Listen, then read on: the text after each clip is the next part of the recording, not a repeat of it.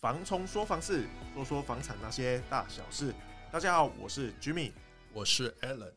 二零二三年已经过了一半了，嗯，哦，我们正快要迈向下半年度了。那下半年度通常我们都是指差不多七月到十二月这个时段。对整个市场来说啦，你觉得你对下半年度的房市你有什么看法？你觉得会跌还是会涨？我觉得今年啊，刚好很特别。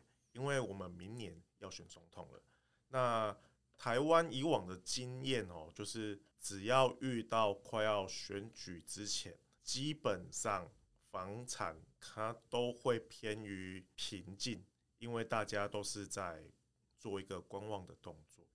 哎，但是我是觉得这一次不管是什么政党，如果当选的话，我觉得房市应该还是都会。往上，嗯，这是我们拉长期来讲，就是还是会往上扬就对了。呃，应该是说，刚好之前的历史经验都是这样子，就是每次只要，尤其是总统选举哦，如果说一般的可能呃县市长选举，那个好像影响到不大了，就除了 对，除了高雄的高雄发大财，没错没错，真的发财了。对，那个就是他选举前已经涨一波，选举后又再涨一波，那算是我们高雄的一些特例啦。但是如果以之前马英九当选了，或者蔡英文当选的时候，那个时候好像房价都有还是有微幅的上扬啦。因为我们的台湾就是只要到选举之前，有一部分的资金都会移动到。选举的这个部分，政治现金啊，不管什么东西，好像都会有一些影响，所以在选举前好像都偏观望比较多。嗯，不过你觉得这个观望期到底多久？等到选举后啊，就是确定总统候选人下一次是谁？哦，我我以为是可能就拉到说，等到他上任之后，然后他颁布什么什么特别的行政命令啊，还是法令之类的，才会开始哦。哎，房市刚就是有一点上下起伏了。呃，应该说，你有没有发觉，每次只要选举之前，居住正义这种东西哈，它又被提出来了。社会住宅可能盖得不够多啊，我要盖多少社会住宅啊？啊，大房呃二点零、三点零、四点零啊，什么东西的这一些声音出来啊？只要他们觉得可行性的话，哎，三读。通过那个速度是很快很快的，哎，所以他们为什么要这么做？就是先抓住一些年轻人的选票啊。嗯，然后选完就忘记了。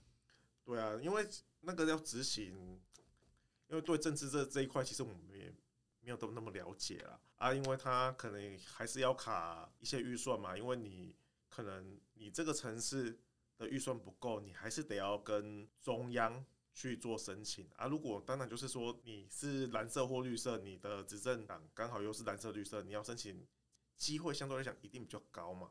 有可能被卡。对啊，如果你不同颜色的话，就是这样子。所以我是一直觉得对台湾的政治 有点放弃了。对啊，因为就是没有办法，好的事情他没有办法，就是不管政党轮替，他有没有办法一直持续去。执行，所以会变成就是说，我们这个世代对政治有点偏冷感。反正就是觉得说啊，反正到最后也跟我没有什么关系呀。哎呀啊，我还是这样一天一天过啊。对啊，就会让年轻人慢慢变得就是不关心政治啊。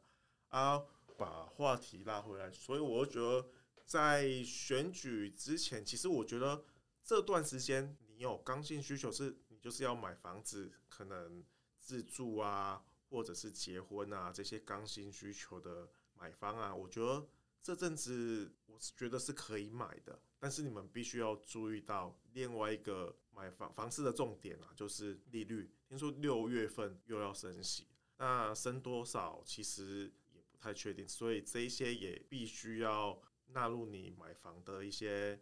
考量了，虽然它影响不是说非常的大，但是毕竟如果你买的总价高，每个月可能会多出个几百到几千这样子。嗯，不过我觉得利率这个倒是一个，就是不太算重点的重点了，因为像我听到很多代数朋友他们都说，啊，等到平均地权上路，这才是更担心的，因为我们不知道它到底之后实施起来会造成什么样的影响。平均地权，哇，这个 又是一个我觉得是雷声大雨点小的一些政策啦。你说它有没有真的影响很大？我是觉得没有，没有到非常大，因为它毕竟七月一号才会公布或者上路嘛，啊，所以它确切的一些相关法条可能要到六月底或者七月一号当天他才会知道。但是他现在对有买房子的那一些投资客啊，其实我觉得第一他们已经。跑了吧，跑了一大半。然后第二个方式就是说，也变相的让他们开了一个后门，让他在这段时间可以赶快去跑。所以我觉得有没有用，就看七月一号见真章。对啊，可是像我自己接洽到的投资客，他其实说，这在七月一号前，他其实觉得不管是呃预售屋啊，买或卖，他觉得说这对他来说都还好。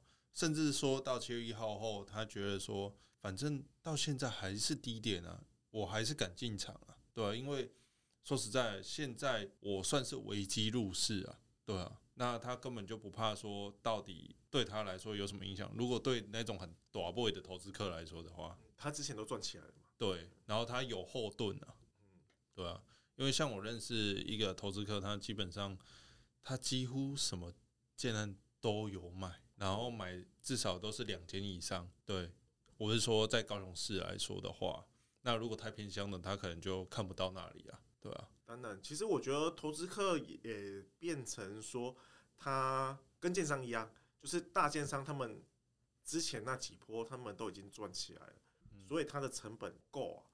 他变成你说你现在那些小投资客，他们可能就是一般上班族啊，啊有闲余的钱刚好去投资。这一些，他们可能的钱可能就是比较没有那么多，啊，刚好又遇到这个情况，他们没有，就是没没有那么多成本，他们又要去贷，面临交屋，又要到第二间的时候，他们可能可以再买的空间就不大了，所以房价可能也不太会上涨。其实这应该说前几波啦，房价会那么高，其实我敢说出来就是说差不多啦，八成。七成到八成这个区间，都是因为投资客上来买，所以价格才会往上，不然一般刚性需求没有那么没有那么多啦。啊。所以就你看这一这一波投资客他们都已经退场，所以房价其实有在往下了。所以这段时间，我是觉得如果你是刚性需求买房，你可以去买。对啊，我觉得就是像这一段诶、欸，这段期间，我觉得大概应该有掉了一层差不多。有一层，有些有到一呃预售的部分有到一层，甚至有些他们投资客买了，他们不赚，他们就要跑了。啊，中古市场的话，其实我觉得最近溢价空间也都还蛮大的。对，所以我觉得真的是有刚性需求买方，我觉得可以趁这段时间赶快出来看房子，看到了就可以做一些决定了，不要等到说。下一波，它房价又开始起涨的时候，你又追不上了。当然了、啊，可是你知道，一般消费者就像普通散户都觉得啊，我要等到最低啊。可是根本就没有人知道什么时候是最低。对啊，如果是最低的话，那你不去买股票好了。嗯，股票你的变现又容易又快，所以我就觉得刚性需求就是买下来你就是自己住嘛，你可能会住个。可能三五年，甚至是十年，所以这一些这段时间，像我之前有提到过，你如果每一天在那边关心说我的房子涨或跌，你会过得很辛苦。我就不需要这样子，因为毕竟不管这个房子有没有，都是你要有涨或跌，都是你自己要住的。对，所以我觉得说现在其实大家。呃，不用担心说哦，因为利率的问题，还是因为说什么呃其他的外来因素，所以导致你不敢买。我觉得应该是要我们要观望的，就是说政府它还会不会有什么奇奇怪怪的法令推出来，那会导致说我们房价会飙高，还是落地这样？那我觉得啦，对于自住客来说的话，现在其实算是一个蛮好的时机啊。因为我从业到现在，我也没有看过，就是屋主他们会对于未来的房市这么慌张啊。其实他们都觉得说，嗯，我遇到的，像某一位屋主，他是刚开始有一个人，他出了九百万要跟他买，他他他的开价是是九九八，那他那第一个第一个客人跟他出九百，他不卖，因为他看往就是未来的房市还是会涨价。那后来这个客人买不到嘛，因为屋主期望值太高了，所以第二个客人出八百五，那那个屋主就问说，那九百客人还在不在？他买到了，哎，他他已经买到其他间了。对，那八百五的他更不想卖嘛，因为之前可以卖到九百啊，可是八百五的这个就又跑掉了。那最后来一个差不多出八百出的出出头的，那他他就问那个八百五的还在不在？结果都不在啦。那最后就选择啊，不然降一点点，然后大家合意成交这样。对啊，所以我就觉得，呃，趁这个时间点，其实你要买。房子的时候，就跟买股票，我觉得其实它的概念也是一样，就是不要房价已经在往上涨的时候，你跟大家一起去追高啊。那如果你有今天有自助的需求，刚好趁这个时间可能平稳偏有溢价空间大的时候，应该要趁这个时间去买。所以你不要觉得说你是那种天选之人，你就是一定有办法是买到最低的那个，再低其实。都有个极限啊，因为屋主他会看时价登录，除非他今天就是要跑路，他就是要马上就是，哎呀，对啊，他就是可能压力已经很大了，他可能要买别家还怎样？你刚好遇到这种屋主啦，对，可是很奇怪啊，就有的屋主他明明要跑路了，他还是很坚持他的价格。呃，对，像但是你啊，我刚刚应该是说，如果这种屋主哈，其实基本上他为什么他快要跑路还是那么高？因为他外面已经。借了很多钱了，所以他没有卖到这个房子的话，没有卖到这个价格的话，他其实他也没有办法脱身啊。哎呀，所以你硬要去捡这个，其实就刚都卡在那边呢。哎呀，对对，所以你要用出这个价格跟他买，假如说这个屋主他已经借快要一千五，哎呀，一千五啊，你他那个你要跟他出一千三、一千四，他。也没办法卖你，他想卖你，不是他不愿意啊，是他真的没办法，对，他没有办法过户给你啊，所以这个也没没办法成交啊。所以你说你要捡到这种物件，其实微乎其微啊，很难呐。我在市场可能一年里面差不多有个一件或两件，我就觉得很偷笑了啦。对啊，而且说实在的，我觉得啦，就是因为啊，说到重点就是说哈。你也要有那么多自备款去帮他清场啊？对，这个也是一个风险啊。对啊，就算他可以卖你便宜点，你要先让他动拨那些款项，除非你是老道的投资客，你知道这一些逻辑是在做什么东西。不然，其实你第一次买房，你遇到这个事情，人家要动拨你的款项，其实你自己也会怕怕的。而、啊、其实我们中介，我们也有担心的地方啦。对啊。哎呀，讲是这么讲，但是我们还是会担心的。当然还是有相对的风险的。对，因为很，我们也很怕说，今天你借的借款的人他是民间的话，那他如果是不愿意涂销，那怎么办？那你时间一直拖下去的话，屋主他每个月还是要缴本金跟利息啊。哎呀，所以这个是不太建议去做这种事情，除非你就是很有经验的投资客。对啊，所以说到底，我觉得说哈，大选对我，哎，我自己的看法，对我们来说的话，其实房市的涨或跌算是还好，除非他搬出一个什么奇奇怪怪的政策啊，然后来影响到未来的房市啊。所以我自己来看，说房市基本上还是会慢慢的缓涨，然后涨上去这样。那我的观点是在大选之前，应该是会。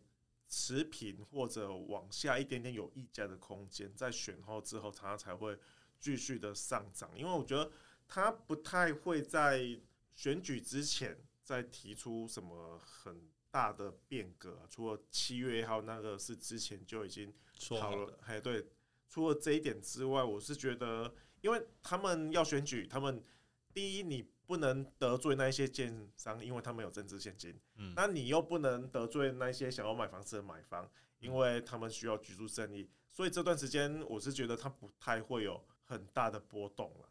对啊，像这些政客们，他们也是在思想斗争啊。对啊，没错。好，那关于就是今年下半年度的预测，就是我们的观点差不多就是到这边。那我们下次见，拜拜。拜拜。